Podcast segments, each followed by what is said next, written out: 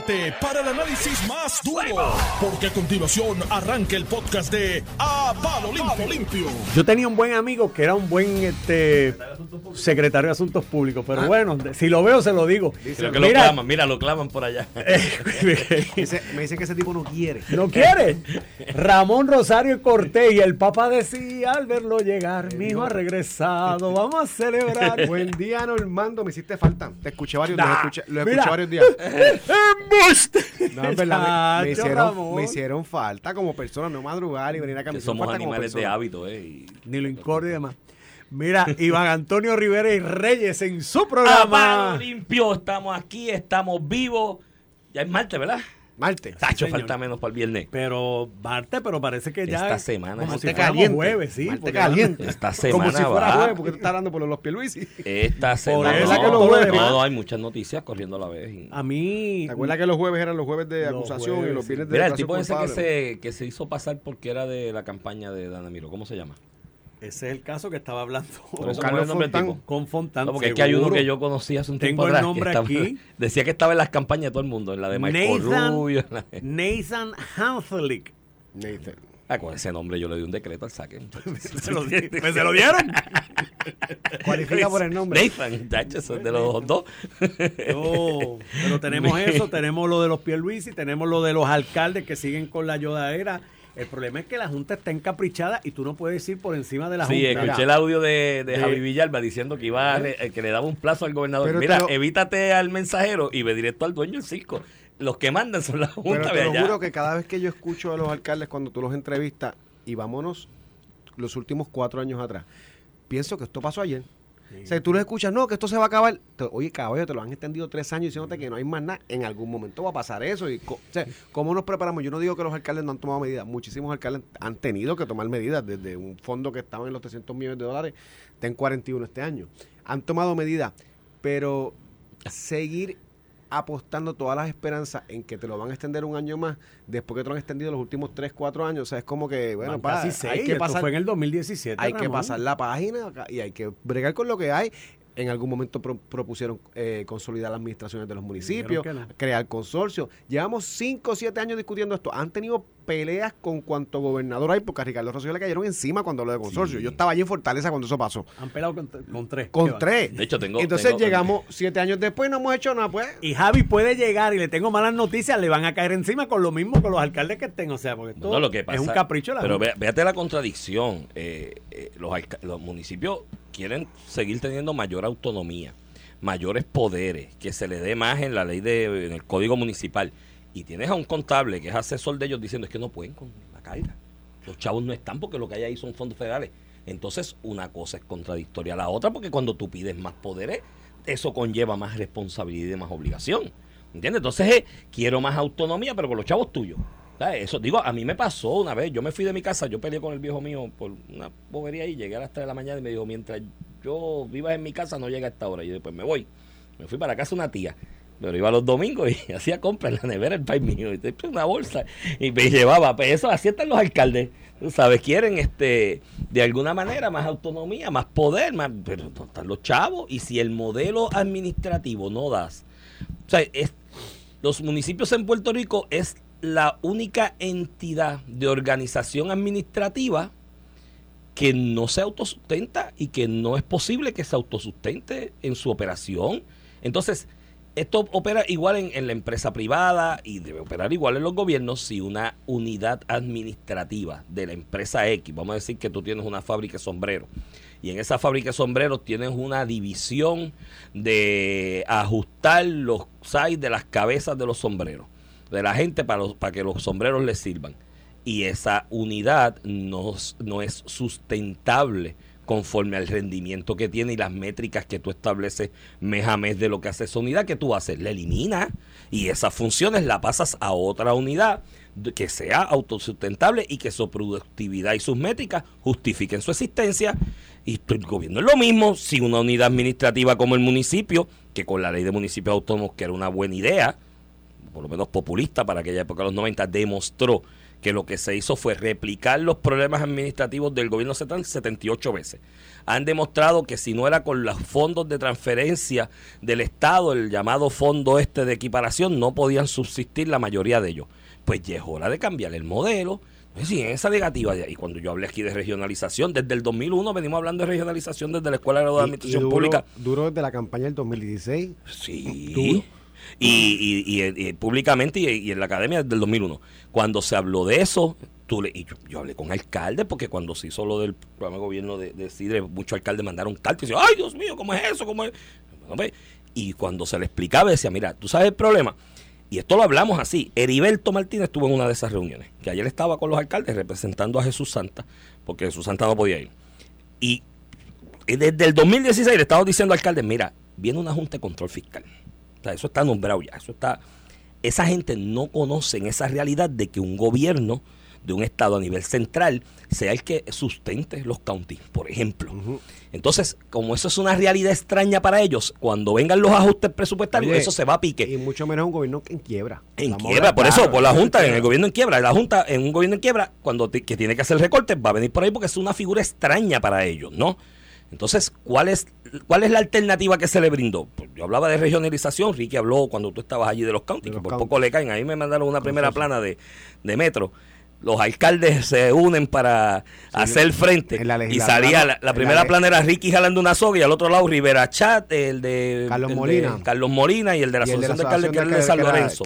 Román era como que no. Román, sí, de apellido Román. Así, jalando para el otro lado. Entonces, en aquel momento se le decía a algún alcalde, decía, mira, este modelo de regionalización te da la virtud de que con uniendo la capacidad económica de la región, puedas hasta crear una nueva entidad que busque financiamiento con securitization, similar a lo que es el... Buscas economías de escala. Y buscas economías de escala también y ahorras. Lo que pasa es que tienes que soltar la chequera.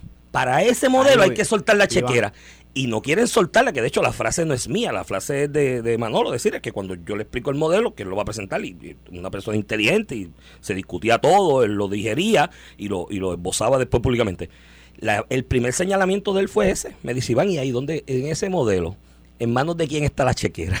Y yo le dije, bueno, hay una entidad regional de, de Para servicios que controlan. Y él me dice, ahí es donde van a gritar, en la chequera. Y es verdad, están gritando por la chequera. Pues mira, si quieres subsistir como municipio y como unidad militar, vas a tener que soltar la chequera porque si no, no te vas a desaparecer. O sea, es una realidad. y yo creo que ahí va el, el problema, va a ser la razón por la que, de hecho, la ley de municipios autónomos desde 1991 le da facultad a los municipios para crear acuerdos de colaboración, de consorcio, los famosos consorcios. Hay un capítulo de esto en la ley de municipios autónomos, que hoy es, hoy es la ley, el Código Municipal del 2020.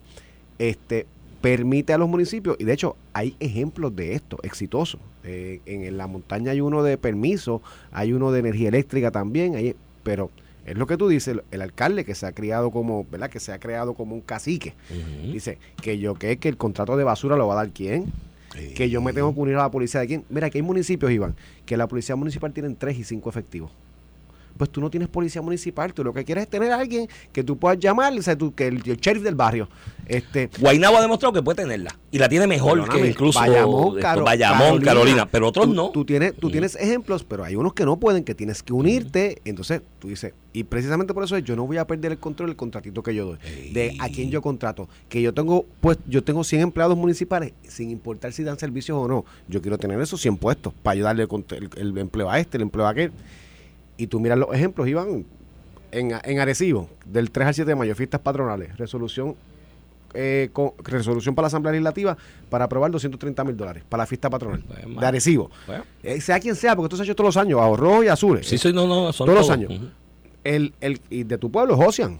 Josian ha estado consistentemente en los medios eh, alertando el fiasco fiscal que van a tener municipios pequeños con esto de la municipalidad. uno de los que muere con esto, porque no tiene la capacidad. Pero tenemos cuantas fiestas de patronal y cuantas festivales, en Comerío. Pues tú tienes que cortar todo eso antes de tú hablarme de que. Digo, en Comerío, el caso cortas todo eso y como quiera te vas a pique.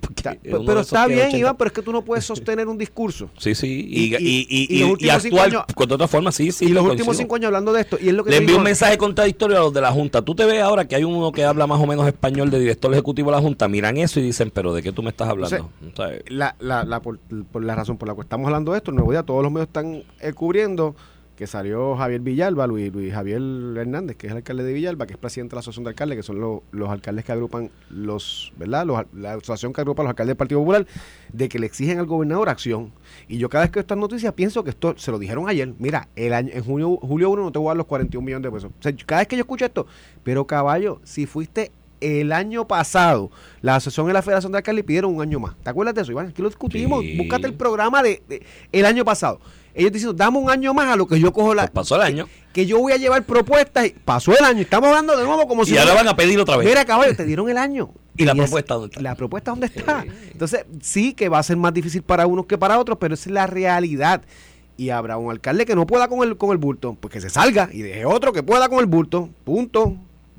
Pues yo, yo creo que, de verdad, y esto lo, lo he dicho públicamente en 20 ocasiones, he escrito al respecto, llegó el momento en que los alcaldes se sienten, los de la asociación y la federación, y den paso a un nuevo modelo de administración de la gestión municipal que se conoce hoy día, fundamentado en la regionalización, buscando economías a escala, la cooperación. El modelo está, la propuesta está escrita, no es descabellada, se, tra- se ha trabajado con conciencia desde el del 2000-2001 y no es extraña al mundo y ha funcionado. Mira, Chile, que tuvo el modelo que fue, a mí me tocó estudiar los casos de Chile, Argentina, Suiza y España en, ese, en, esa, en esa investigación inicial que se hizo. Todos, todos, en Suiza por otras razones, pero en el caso de los latinoamericanos y España, venían del mismo modelo de Puerto Rico, de una época de colonización española que era lo que conocían. Había unos problemas de comunicación geográfica, no había las carreteras que hay hoy día, no había los transportes que hay hoy día. Entonces, para atender la administración de un grupo de gente que se aglutinaba en un sitio hacia un pueblo, se creaba un municipio. Entonces, después de eso vienen los avances tecnológicos y llega un momento en que tú vas por la carretera y tú no sabes cuándo fue que empezaste en un municipio y terminaste en el otro. Aquella, aquello, aquello no se justificaba. Iván, los Pues emails, los emails, los teléfonos. Los emails, los teléfonos. eso. ¿Qué fue lo que hizo? ¿Qué fue lo que hizo España? ¿Qué fue lo que hizo Chile? ¿Qué fue lo que hizo Argentina? Modelos de regionalización. Regionalización. El municipio sigue existiendo, no se elimina porque hay un asunto sociocultural que te hace imposible. Tú vas a decir mañana borré Comerío, o borré Vegabá, o borré esto, pues no va a pasar. Eh, eh, es igual que la AA, nunca va a desaparecer los equipos, todo el mundo quiere tener su equipo AA. Eh, y eso no lo puedes hacer, y eso va a existir, pero lo redujeron al mínimo. El alcalde en España, que es uno de los modelos más avanzados en esto, el alcalde de ordinario es el carnicero, el panadero, el de esto que se postula, porque el partido lo postula en los municipios estos que tienen esa realidad económica, y es part-time. Le dan uno, le- es más, lo que le dan, no, no es sueldo, le dan unos desembolsos de gasto y dieta porque deja su carnicería de vez en cuando para ir, o el ganado, para ir a, a hacer las funciones de alcalde y va a una entidad regional donde lleva las preocupaciones y el inventario de necesidades de su municipio. Y dice, mira, mi municipio necesita esto y de allá le mandan, y le mandan el veterinario, le mandan el, to- todo le mandan para que la- eh, los comerciantes de esa región operen.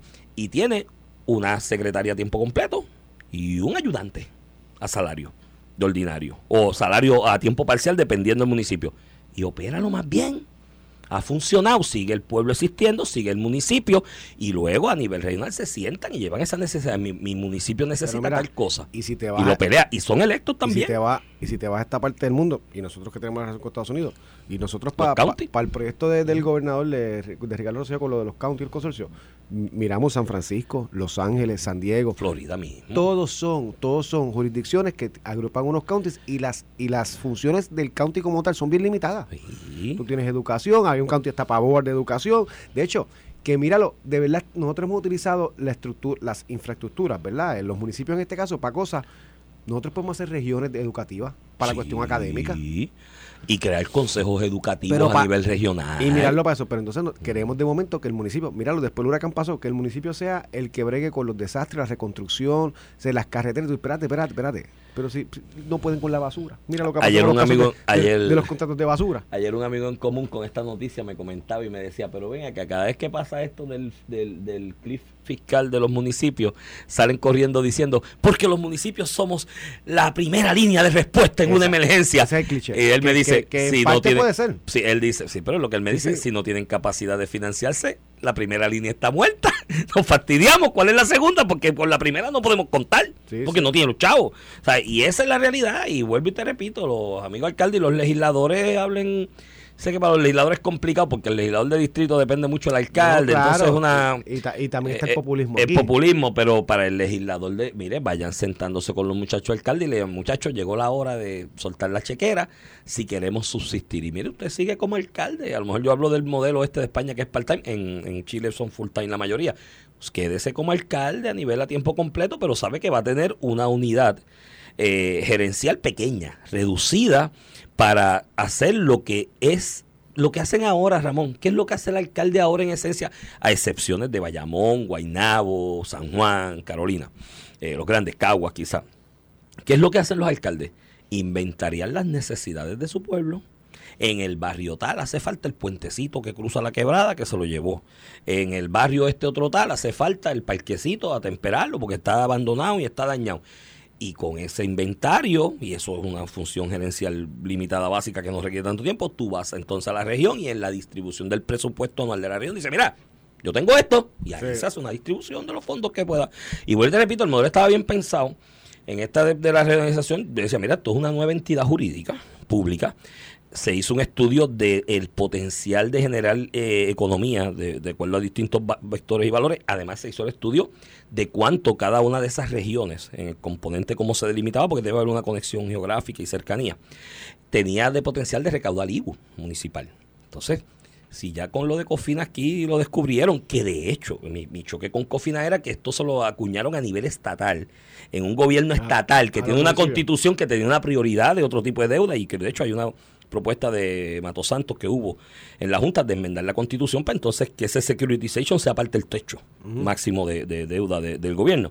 Pero bueno Que, que se creó precisamente para burlar el para máximo. burlar el, el- el tope. El. Entonces, pero eso ya está inventado y en Estados Unidos, donde operaban si- sistemas de estos de securitization y que se cogieron de ejemplo de Cofina por parte de Goldman Sachs y otros, pues era county, era eh, unidades administrativas municipales para todos los efectos, que con el potencial de generar eh, ingresos por patentes, contribución eh, eh, sobre venta municipal, decía, mira, yo tengo todos los años, al final de año, esta cantidad de dinero pues préstame para las mejoras de capitales de infraestructura y mantenimiento y de esto yo te ignoro unos chavitos, ¿me entiendes? Si recojo eh, en la región 100 millones al, al, al año en, en impuesto municipal y patente, pues ignórame hasta 15 millones, por ejemplo, y me presta a base de eso anual y haces obras. Ah, Oye, está aprobado, pero muchachos tienen que soltar la chequera. Yo sé que duele, hay que dejarla ir, ¿me entiendes? Tú sabes, hay momentos en que hay que dejarla ir y, vivir tuvo- con la realidad. Y se tuvo un ratito para bregar con el asunto. Por eso, pero pues, vamos a ver qué es lo que pasa. Iván, yo sé que este tema a ti te, te gusta. ¿Cuál de ellos? El cooperativismo, ¿viste? La, la asignación ayer. La vi, la vi, buenas noticias. el- Escuché a la directora de Coseca ahí y yo soy cooperativista. Ama, Amabel Jiménez, que cada vez que esta noche pienso en ti. Y Sí. de hecho, mi- la primera cuenta de banco que yo tuve, y todavía tengo una, me la abrió mi abuela en la cooperativa de Gabaja, que no voy a decir el nombre por no dar promoción a una cooperativa particular, pero que to- Mega Todo el mundo sabe la que es. la que es y que está Es más allá de grandísima. Vega Baja, es grandísima. grandísima. Este, esa fue mi primera cuenta y siempre pensamos en los bancos y de hecho los bancos se han hecho un par de rescates, pero que el pero que el gobierno federal, el Tesoro Federal específicamente haya otorgado 226 millones a 69 cooperativas en Puerto Rico de ahorro y crédito, este que es lo que anuncia ayer la, la presidenta de COSEC, de la Corporación Pública para la Supervisión y Seguridad de las y Seguros de Cooperativas, Mabel Jiménez, este, mano, pues de ahí unos chavitos ahí para que se solidifiquen, que, te- que, que, que retos han tenido, ¿verdad? Con la pandemia y todo esto, las cooperativas, y han estado ahí, pues, proveyendo algunas veces préstamos a entidades y personas que no tienen acceso mediante De otro ordinario. De hecho, esos fondos mecanismos van dirigidos a eso, a bajar los- de alguna manera los criterios de elegibilidad de algunas solicitudes de crédito y poner dinero a correr en la economía de esos municipios. Son fondos destinados a labor social y comunitaria, que, oye, que es la esencia de las cooperativas, ¿no? Estas cooperativas de ahorro y crédito eh, de ordinario están diseñadas para eso, para una labor social y, y comunitaria, y la hacen, la hacen. O sea, yo te puedo mencionar en pueblos del centro de la isla, en la ruralía, escuelas que operan gracias a que la cooperativa de ese municipio, de ese pueblo, le da una transferencia de fondos todos los años para materiales, equipos, dan becas a estudiantes que tienen potencial y los identifican. Bueno, digo, los deportes. Hay que pueblos de la isla, de la ruralía, que las- las ligas deportivas no funcionan si no es con el auspicio de la, de la cooperativa. ¿No? Este, a nivel infantil y a nivel hasta la doble A, que, que eso es casi profesional ya, son unas dietas que no son muy altas, pero cada día son más altas, ¿no? Y se dan unas regalías y demás. Muchos equipos de esto doble A funcionan porque la cooperativa de la municipalidad o lo que ya hace en la municipalidad le dona eh, grandes cantidades de dinero en auspicio, ¿me entiendes? Eh, auspicio que no tiene un retorno de inversión enorme porque o sea, Un compromiso es un comunitario. compromiso comunitario. Así que es buena hora por ese fondo y espero Que se centres exacto. Porque las cooperativas enfrentan unos retos. Claro, eso está de la mano de COSEC, hay que ver cuán activo puede ser COSEC en eso, porque no puede ser el caso ante el reto de transparencia y democracia que representan las cooperativas, porque hay juntas y hay juntas.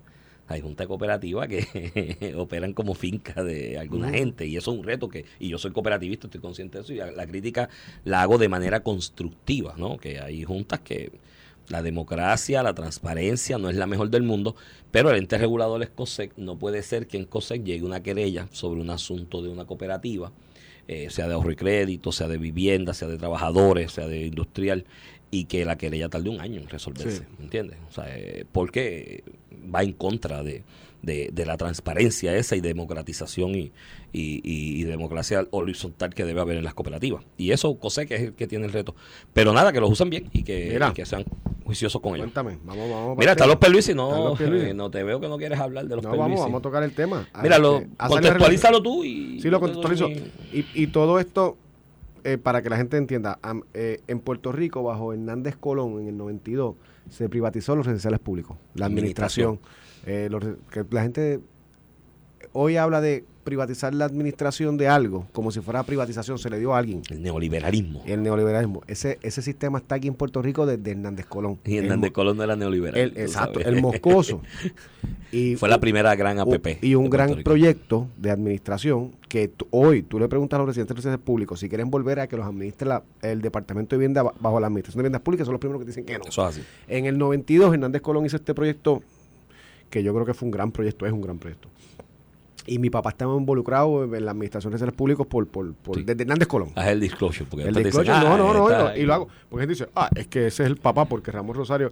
eh, Bueno, si- si Eliezer, Eliezer Molina dijo que tu papá administra residenciales porque tú cabildeaste. por eso, pues yo cabildé a los ¿Cuántos años tú tenías a los 93? nueve años, en el 92, nueve años. A Claro, los nueve eh, años estaba yo Fuiste el cabildero más joven del...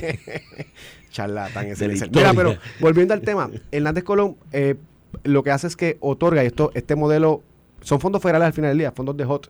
Este modelo está replicado en todas las jurisdicciones de los Estados Unidos, donde compañías privadas pues, hacen propuestas, un proceso que supervisa tanto el ente local, estatal como el federal, y le otorga regiones a distintas compañías. En Puerto Rico creo que son como 11 compañías eh, que, están operando el sistema desde el 92, ¿verdad? Con unas variaciones porque entran compañías y salen compañías.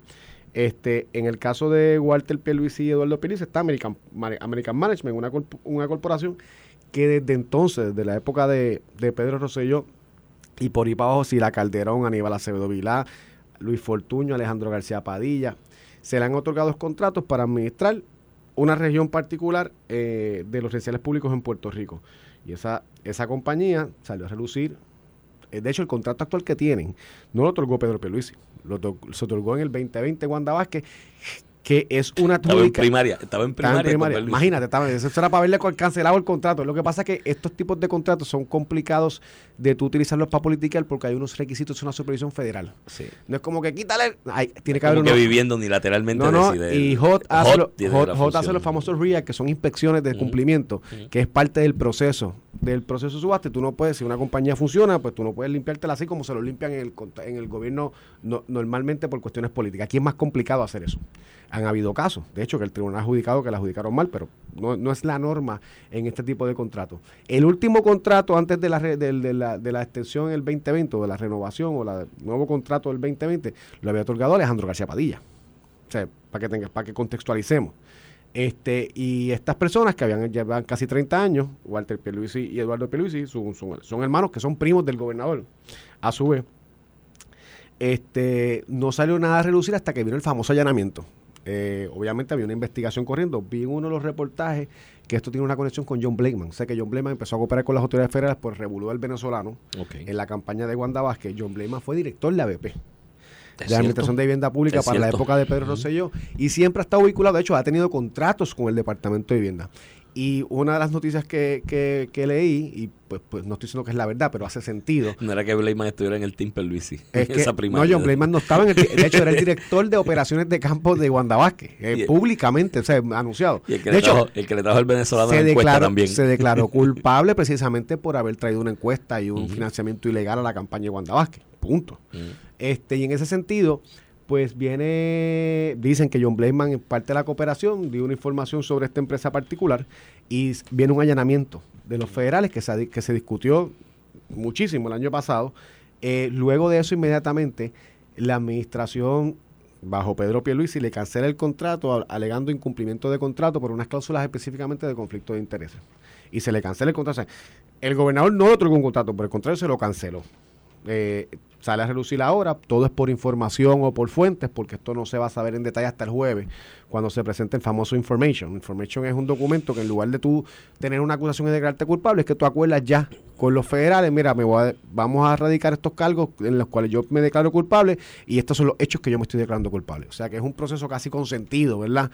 Eh, es como declararte culpable antes incluso de la acusación y aparentemente eso va a ocurrir el jueves. No es que aparentemente hay un calendario, ¿verdad?, que publica la, la- la rama judicial federal donde establece este eh, proceso. Los detalles son los que alegadamente son los que se mencionan, que por, por el detalle y la certeza, pues me parece que son ciertos y todo el mundo sabe, tiene mucha gente tiene la información de lo que va a ocurrir el jueves, Sí, en la sí. cual estas dos personas se van a crear culpables de que sin tener autorización de vivienda pública y de HOT, eh, otorgaron contratos eh, a empresas en las que ellos tenían intereses económicos. De hecho, también hay una imputación de que eh, autorizaron y pagaron, porque el administrador de vivienda lo que hace es que eh, administra residencial y los pagos con fondos federales, ellos hacen las subastas, hacen los pagos, ellos hacen ese tipo de administración, que incluso autorizaron y pagaron este servicios que no fueron prestados.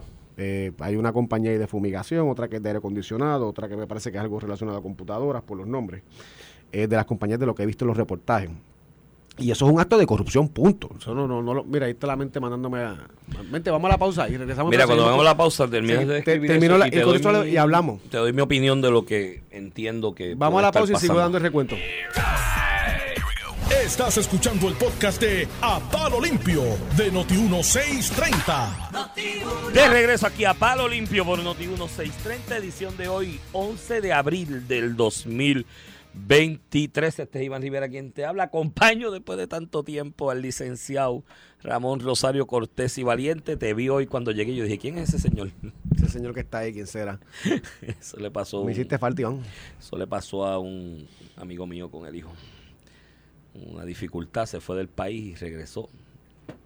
Y él le dice, ¿quién es ese señor? Y él dijo, yo soy tu papá. Y él dijo, no, mi papá es fulano. Mi papá eres fue tú". no eres tú, date quieto. Mira, este... Mira, sigue contextualizando lo del caso de los viene, primos de- Viene el allanamiento federal, ahí Vivienda le termina cancelando el contrato por un incumplimiento relacionado, porque era un conflicto de interés. Y ahora pues se le hace esta imputación que estamos hablando de los recuentos que salen en el periódico, ¿verdad? No, no, y las noticias que han salido en los distintos medios. Este, que aparentemente hay dos tipos de, de conflicto, ¿verdad? Primero, haber otorgado eh, contratos a la que está prohibido eh, por el contrato de HOT, salvo hay una autorización de vivienda, otorgar contratos a entidades que tú tienes intereses, porque ellos al final del eh, terminan otorgando contratos de los cuales se de los, cuales se pagan con fondos federales. Y el segundo esquema, que es el que yo creo que es bien fuerte, que terminan aprobando este pagos de servicios que no se prestaron en los residenciales públicos con fondos federales eh, y ese dinero se los distribuyan entre tres individuos, uno que trabajaba para la empresa y pues los dos hermanos eh, de Pedro. Sin lugar a duda, ¿verdad? Si esto fuera así, y máxime ellos aceptando la culpa a través de un information, estamos hablando de un caso de corrupción. Eh, y esa es la parte jurídica eh, objetiva. Ahora, la otra discusión que yo quiero tener el programa, ¿cómo ahora queremos echarle la culpa al gobernador? que no solamente otor- no, es el único gobernador de los pasados que no le otorgó un contrato, es el único que se lo canceló, de la culpa de lo que hayan hecho estas personas por el hecho de que hay un parentesco. Y ahora la discusión que si son primos primero, primos segundo, primos tercero, mira, puede ser el hermano, hijo. Este, la realidad es que, bueno, nosotros tenemos legisladores hoy y alcaldes cuyos eh, familiares también han tenido casos de convicción, corrupción gubernamental. Y tú no le puedes echar la culpa a funcionarios del Ejecutivo. Tú no le puedes echar la culpa a ese individuo por el error de otra persona. Pero pues como esto es política, pues aquí esto, esto se mezclar, eh, entremezclará, le hará un efecto al gobernador. Yo creo que del allanamiento le ha hecho un efecto al gobernador y será utilizado si hay una campaña si hay una campaña primarista porque el PNP tiene No, una, los primeros que van a darle- y si hay una elección general también. De hecho, yo creo, y mira, déjame decir esto de la forma más. Yo puedo señalarle distintas deficiencias en la gestión pública al gobernador. De hecho, se le he señalado. Ayer hubo una columna mía que publicó, me hizo el favor el periódico El Vocero, que de alguna manera era una continuación de una conversación que tuve con Piche aquí a razón de la inauguración o la primera plala de unos chavos, una iglesia. Y, pues, lo- para mí lo lamentable que es ese maridaje de clientelismo religioso, por llamarlo de alguna manera, entre iglesias y gobierno. Y hago la crítica y demás porque creo que en la gestión administrativa el que tiene el lado del Ejecutivo, que no es la parte más fuerte de la ecuación, porque aquí de ordinario es el pastor, el que sea, que líder religioso que, que, que usa su posición de manera picaminosa e inmoral para el clientelismo. Pero la otra parte que es el Ejecutivo tiene un deber, creo yo, ético, moral, administrativo de detener eso y no darle paso. Y esa crítica se hace y se fundamenta el porqué de la visión. Pero tratar de que llevar un mensaje, y esto tú lo ves en titulares de periódicos, lo ves en titulares de noticias, lo ves en titulares, digo, es catchy y es sexy, yo puedo entender que para medios de comunicación, eh, pa- para medios de comunicación, pues poner los primos del gobernador van presos, pues, llama la atención, la gente pone las noticias, pone el noticiario y pone demás, y eso pues es parte del negocio y se entiende. Pero gente que se llama informada, educada, analistas, comentaristas, lo que sea, tratar de que por de llevar a- al interlocutor a que por asociación familiar o el delito o la inmoralidad de un pariente, de un político o de un gobernante, por ende debes deducir que el político o el gobernante también padece de lo mismo, pues está, eso, eso es feito. Eso es feito porque todos tenemos de, de alguna manera eh, una...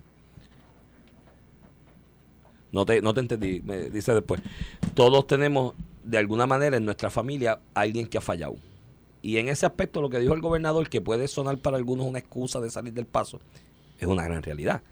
Todos en nuestras familias tenemos gente que ha fallado. Yo, en la mía, de todo. Drogadicción, narcotráfico, prostitución. Yo tuve una tía que tenía un punto de droga en Filadelfia. Llegó a Filadelfia y montó un punto de droga.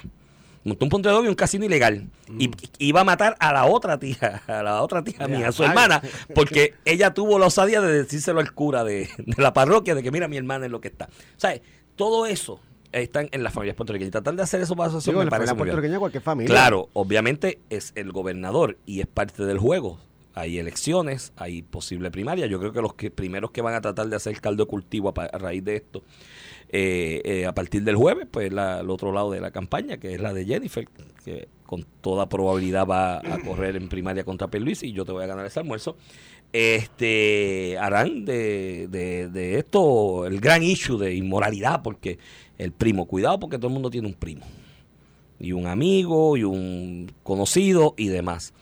Eh, así que tratar de hacer esa relación complicada, de que tiene que manejarlo fino y tiene que mandar mensajes contundentes al respecto, sí, y es complicado, porque cuando es un pariente tuyo, ¿qué tú vas a decir? No, ah, que eres un- tampoco lo puedes atacar porque es tu pariente, ¿me entiendes? Es tu primo No, no, y, y hay un es lazo tu afe- y pariente, hay un lazo afectivo y hay unos padres de esos primos, Mira, unos tíos, mira sea, de- hijos de- de esos primos que son casi sobrinos, ¿me entiendes? Que, que es complicado para la para la, la, la cuestión esta de, de, de cómo se maneja públicamente el comentario, porque ciertamente van a tratar de hacer caldo de cultivo. Mira las expresiones de del esto. gobernador. En mi carácter personal, esta situación me apena mucho, pues son primos míos y eso claro. bueno, contra, seguro que sí, imagínate. Eh, además, ambos llevan casi 30 años administradores públicos en Puerto Rico y trabajaron bajo diferentes administraciones de gobierno. Lamentablemente, si han fallado, como he dicho en repetidas ocasiones, todo el que incumpla con la ley tiene que responder por eso. Sea, literalmente, o sea, es fuerte para tú decir esto de un primo, pero lo está diciendo. Hay que decirlo, te el, el de que fa- el que falló, caballo, te chavaste. Y by the way, por las acusaciones en information, a mí todo me parece indicar que esta gente va a coger cárcel. Por, por de lo que estamos hablando. Esto no es Tienen buena juez. una- Tienen un- buena juez. No es de sentencias muy. un- esto no es un cantacito en la mano, devuelve los 4 millones de pesos, Sí. porque aparentemente en el esquema le imputan casi 4 millones de dólares. Este, No, hay una cosita fea ahí. De, ¿sabes? la misma vara la aplica a no- todo el mundo sin excepciones. Y yo creo que este es el tipo de, Está bien, pero vamos de- a ver cómo madura. Vamos este a ver es el cómo tipo de madura. reacción que tú esperas de un gobernante.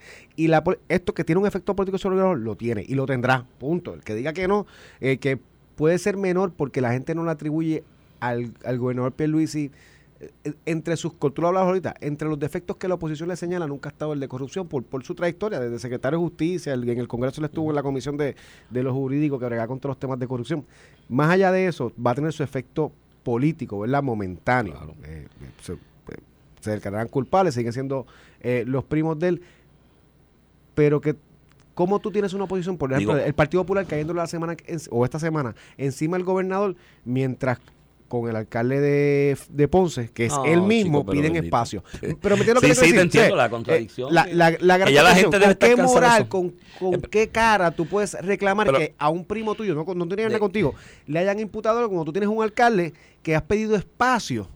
Este, a lo que el proceso, como ya tiene referido al FEI, pues, y hemos visto todo lo que se ha eh, eh, vinculado. Sí, pero en ese en ese aspecto, como quiera, tiene que ir al fino, porque Ramón, o sea, y esto yo, déjame ver cómo lo digo, porque hay gente que yo digo esto y lo digo porque lo creo sinceramente, y no es que me crea más que nadie, ni nada por el estilo, pero a alguna gente le molesta que uno lo, diga. En un país donde el sistema educativo no fomenta el pensamiento crítico de ordinario, es muy fácil tirarle líneas de que, ah, mira los primos del gobernador.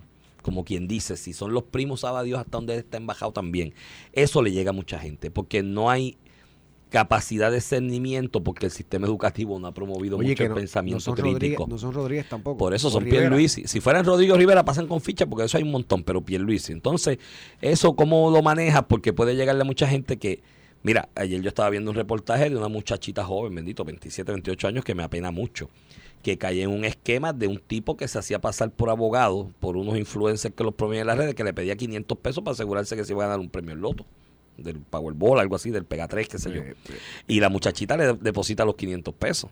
Entonces, después que le deposita los 500, el tipo dice, te ganaste el premio 50, pero tienes que pagar 1.340 de impuesto a Hacienda para podértelo desembolsar. Y la muchachita se los paga cuando es públicamente conocido que la lotería está exenta de pago de impuestos, ese tipo de premios.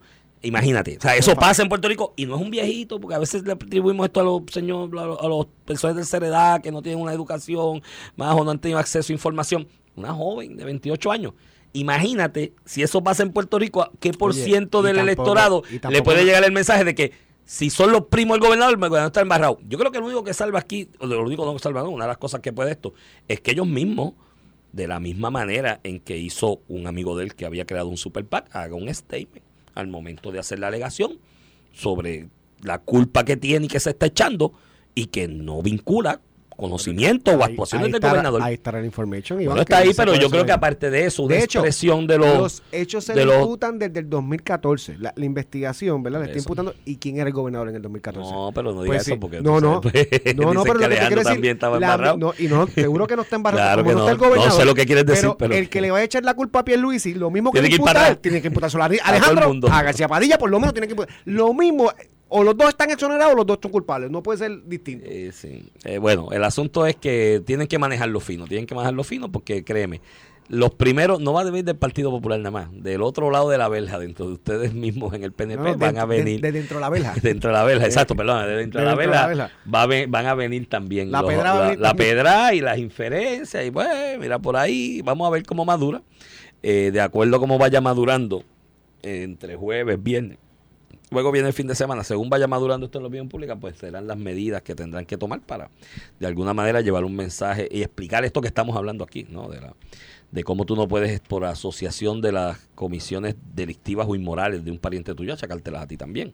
Tú sabes, porque yo he tenido, pues te repito, en mi familia, yo, sé, yo no yo no me creo más que nadie. O sea, y esto la gente que me conoce del barrio del de Comerio, que conoce mi familia, sabe que es así, había de todo. Había de todo Y había gente buena también.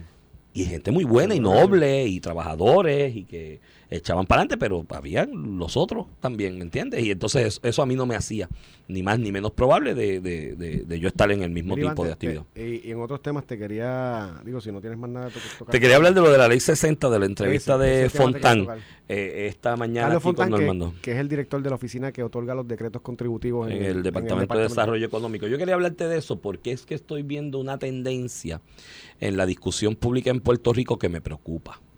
Y es que cada vez que sale información de que alguna persona que pasó el proceso legal, el que establece la ley, que creó este tipo de incentivo contributivo para atraer personas que inviertan de alguna manera en el movimiento económico de Puerto Rico, algunos piensan que deben invertir más y crear más empleo. Yo estoy en la mentalidad y estoy en récord de que si tiene 10 pesos en el bolsillo para invertir y gastar aquí, que venga. Y- no, no. Y no es nada distinto a lo que hace República Dominicana. No, no, el mundo entero, mundo porque entero. eso que están hablando de la baja natalidad y demás y cuestiones, eso está pasando en el mundo entero. Y todo el, Hay todos los reportajes de Italia, de los peores en Europa, que le está pasando Sí, esto de, en de un montón de pueblos. Le dan Italia. 10 mil pesos y 20 mil pesos a una familia con hijos que se muda al pueblo. Y eso te ¿sabes? explica por qué la quiebra de todos los sistemas de retiro. Porque en la medida que hay menos gente. trabajando y tienes más gente. El mundo mayor, entero tiene el reto de atraer capital, de atraer personas, de atraer residentes con este y este tipo de incentivos es una de ellas. Yo no le pongo mucho tope como alguna gente pretende. Yo que si tienes 10 pesos para gastar, múdate para acá y gasta los gallos. O sea, yo no tengo problema. Y será ese tipo de, de decreto y, de que a la larga, mira, ¿sabes qué? No le cuesta tanto a Puerto Rico, le cuesta al estado de donde se muda, porque o del país de donde se muda, porque el como en la misma retórica de los incentivos de cine que yo he hablado aquí contigo al aire, es mejor tener el 4% de 10 que el 100% de cero, porque el 4% de 10 por lo menos son este 40 chavos. El asunto es que que cada vez que sale una noticia de alguien que se desvía de la legalidad, de la moralidad, hasta el pobre este que ¿cómo es? el de descendencia india que que vivía aquí también con o vive aquí con un decreto de extensión que pues mató una, un animal, en un perro en, en- Mm, en un campo Grande. de golf.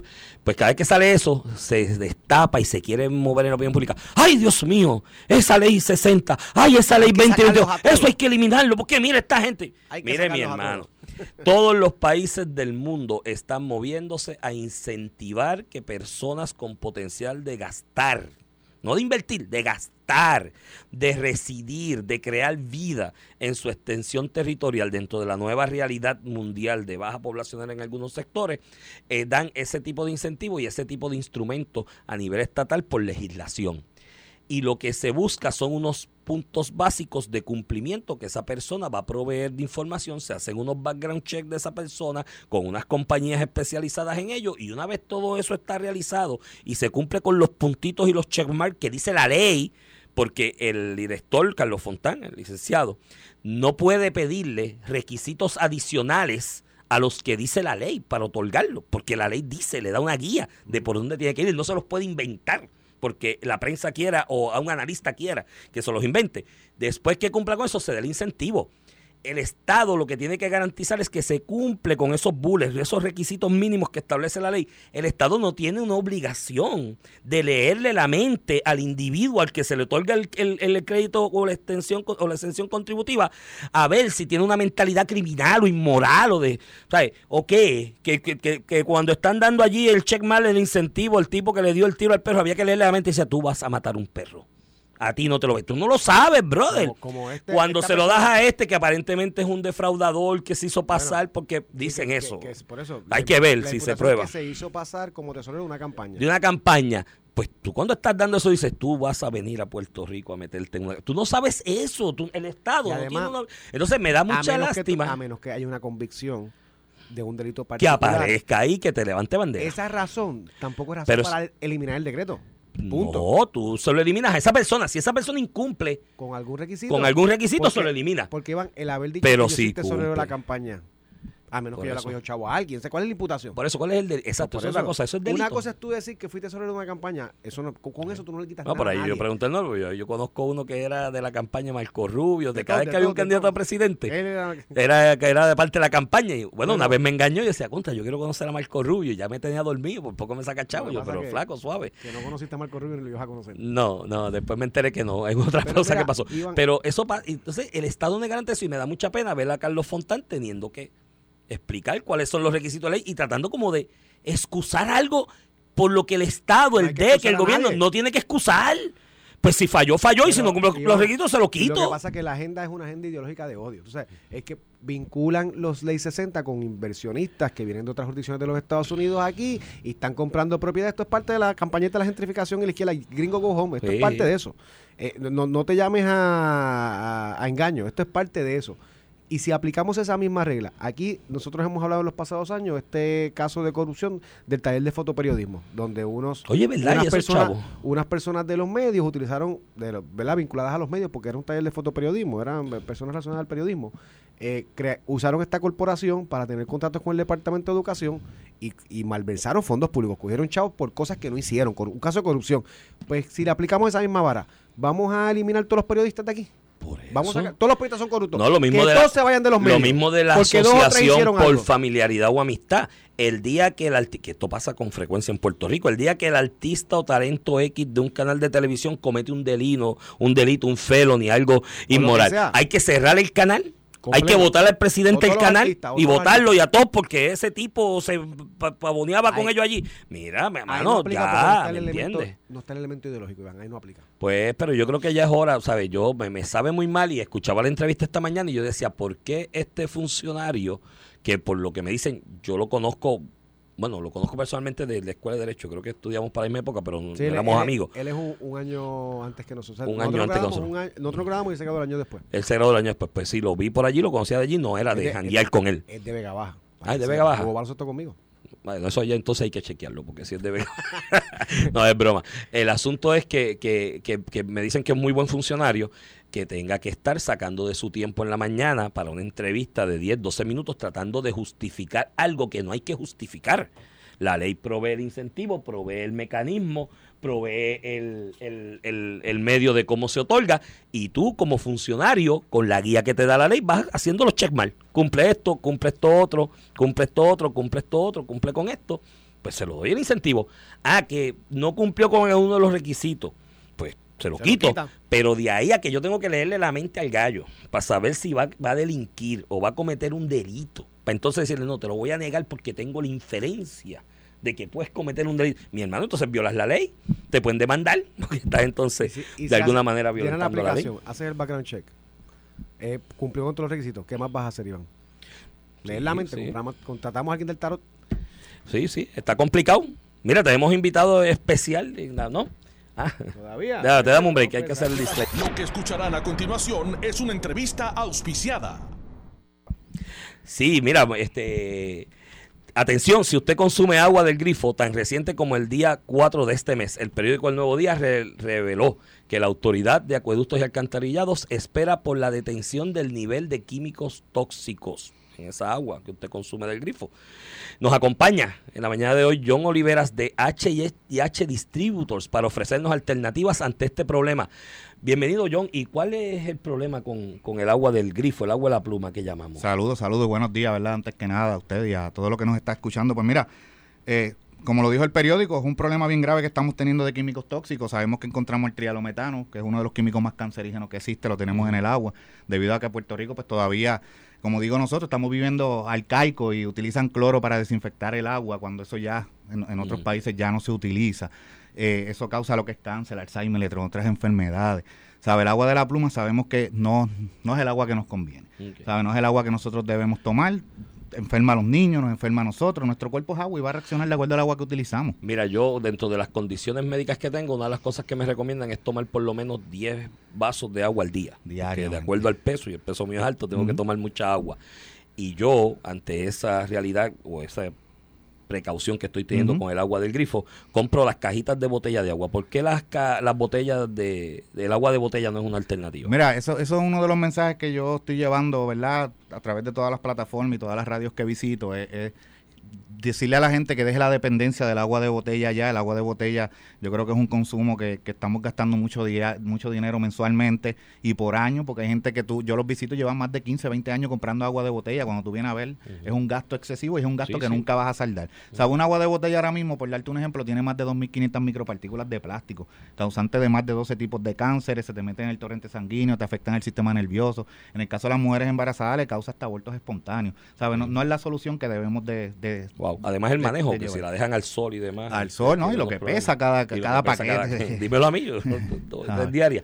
¿Qué alternativa hay para estar saludables y no poner en riesgo nuestra salud consumiendo agua de otra manera? Pues mira, nosotros en HH Distributor tenemos lo que es un sistema que se llama Water Tree, es el único sistema en el mercado ahora mismo que te da dos tipos de agua, te brinda lo que es agua alcalina y agua purificada, te da 500 galones de agua diario, no trabaja por tanque, te trae sensores que detectan cualquier fuga de liqueo, en caso de que haya una fuga de liqueo no te vas a encontrar la cocina inundada ni nada, ¿sabes? Es, es el agua que realmente nuestro cuerpo necesita. Hoy mismo, ¿tú sabes cuánto vale un galón de agua alcalina? te vale sobre 4 o 5 dólares un galón y nosotros te damos 500 galones diarios, ¿sabes? Con unas tremendas ofertas que tenemos para darle hoy a la gente para que aprovechen. Bueno, pues mira, te voy a comprometer aquí con los radioescuchas de a palo limpio, porque quizás muchos nos estén escuchando y dicen, ah, por ahí hay un montón de gente ofreciendo alternativas y demás. Eh, ¿Qué tú tienes para ofrecerle a la gente de a palo limpio directamente y que cuando llamen digan que lo escucharon? Pues mira, aquí? eso, eso es lo que queremos, ayudar a todas las personas que nos están ayudando y para verdad, para ayudarlo tenemos tremenda oferta. Obviamente tienen que llamar, anoten por ahí el 787-945-0302, 787-945-0302. Las primeras 20 llamadas que entren le vamos a estar dando cero pronto, cero cargos por instalación, van a tener cero pagos por 45 días. La garantía que son 10 años, al coger la oferta hoy le vamos a dar garantía de por vida. El pago regular de un sistema como este es de 123 dólares al mes, pero en la oferta de hoy 59 pesitos nada más mensuales. Es simplemente dejar de comprar agua de botella, pagar tu equipo, nuestro equipo lo salda, lo tienes en la comodidad de tu hogar, no tienes que estar saliendo a comprar agua de botella, llamando al 787-945-0302. Sí. Vuelvo y repito, cero pronto, cero pagos de instalación, cero pagos por 45 días, garantía de por vida y un paguito de 59 dólares. Y eso, mira, nos Mira. llaman, por teléfono precualificamos, si todo sale bien, se le manda a Pues, instalar. 59 pesos es tremendo pago porque más de eso gasto yo en cajas de al Así mismo Más el dolor de espalda de cargarlas. Excelente. Aprovecha esta oferta. Recuerden 787-945-0302. 945-0302.